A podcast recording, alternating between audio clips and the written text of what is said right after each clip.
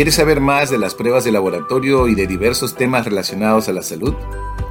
En este podcast conocerás más del mundo de la medicina de laboratorio y de sus profesionales. ¿Deseas unirte a esta comunidad de habla hispana? Soy Luis Figueroa y mi visión es que te sumerjas al conocimiento científico de la medicina de laboratorio. Bienvenido a mi podcast. Disfrútalo.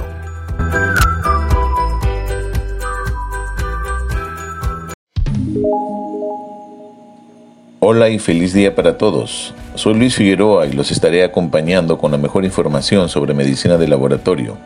Bienvenidos a nuestro nuevo episodio de tu podcast preferido.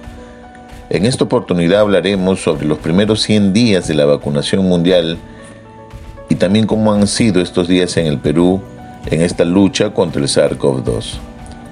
A pesar del acceso limitado de las vacunas contra el SARS-CoV-2 en países de bajos ingresos, la vacunación en los trabajadores de la salud y personas con alto riesgo está ayudando a impulsar el trabajo de la Organización Mundial de la Salud con socios, gobiernos e industria para distribuirlas en forma equitativa en el mundo. En los primeros 100 días de vacunación se han administrado aproximadamente 700 millones de dosis en 194 gobiernos de diferentes economías.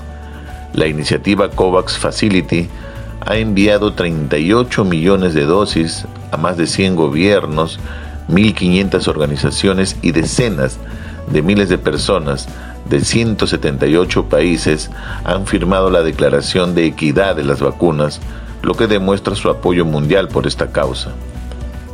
Esta declaración, realizada a inicios desde 2021, tuvo como objetivo superar la pandemia y las desigualdades que son la raíz de tantos desafíos de la agenda de la salud, así como impulsar la recuperación en el mundo.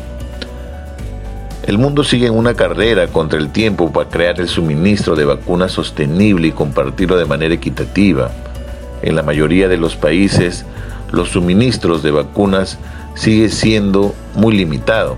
Hasta la fecha, el 87% de las vacunas fueron destinadas a países de altos o medianos ingresos mientras que los de bajos ingresos solo han recibido un promedio de 0.2%. Poner fin a la pandemia requerirá un incremento significativo de la producción y entrega de las vacunas a nivel mundial. En los próximos 100 días, la Organización Mundial de la Salud establece que todos los trabajadores esenciales y las personas de mayor riesgo en el mundo tienen que ser vacunadas. Este objetivo ambicioso es considerado siempre y cuando todos trabajemos juntos como una comunidad global donde podamos cumplir e inclusive superar este anhelo. En nuestro país, en el Perú, el Ministerio de Salud reportó que hasta el día jueves 12 de abril el número de personas vacunadas con la primera dosis, según una herramienta digital del Ministerio, son aproximadamente 658 mil personas faltan aplicar un promedio de 5.85% la segunda dosis. Hasta el momento han llegado un millón de dosis de la vacuna de Sinopharm y cerca de 367 mil dosis de la vacuna génica Pfizer, la cual se viene aplicando a los adultos mayores y personal de las fuerzas policiales. Ambas vacunas, como sabemos, necesitan dos dosis para completar su esquema y así tener una protección inmunológica. Hace poco un artículo breve de la prestigiosa revista British Medical Journal tituló un artículo llamado ¿Qué sabemos sobre las vacunas COVID-19 de China? Esto fue publicado el 9 de abril del 2021. Menciona que hasta el momento que se escribió ese artículo en esta revista, eh, no se tenían datos en el mundo sobre los resultados en fase 3 de ninguna de las cinco vacunas candidatas chinas, que son la de Sinopharm con sus dos cepas, la de Beijing y Wuhan, Coronavac, CanSinoBio y Anhui Sifei.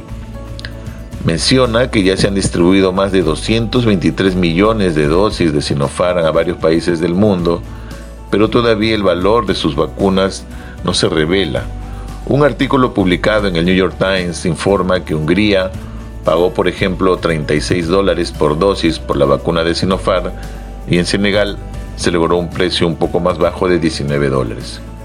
En el Perú, continuamos en la espera de los resultados de los ensayos de, de la fase 3 realizados con la vacuna de Sinopharm y de repente ahí sabremos cuál va a ser su eficacia con nuestra población. De todos modos, se conoce que las vacunas hasta este momento siguen protegiendo de manera alta contra la COVID grave y la muerte. El gobierno peruano en estos momentos anunció el 14 de abril el plan, un nuevo plan de vacunación, una reestructuración a su plan de vacunación contra la COVID-19. Continuará aplicando las dosis a adultos mayores de 80 años, pero va a tener una estrategia enfocada en la inmunización territorial que se va a extender a otras regiones, pero enfocado en el mayor riesgo de avance de la pandemia en estos lugares. Además, la Comisión de Economía del Congreso de la República aprobó por unanimidad el dictamen que propone autorizar al sector privado y a los gobiernos regionales la adquisición e importación de las vacunas. Esta autorización rige para todo el territorio nacional previo cumplimiento de los requisitos y las autorizaciones tributarias aplicadas para la vacuna. En esencia, recuerda que ninguno de nosotros está a salvo hasta que todos lo estén. Eso significa que una persona vacunada no va a estar a salvo hasta que todos estemos vacunados. Hasta aquí llegamos con este nuevo episodio. Feliz fin de semana para todos, cuídense y bendiciones para todos. No olviden que el hombre nunca sabe lo que es capaz hasta que lo intenta. Gracias. Gracias por escucharme y te invito a que continúes siguiendo los episodios en mi podcast. Nos vemos hasta un próximo episodio. Cuídate.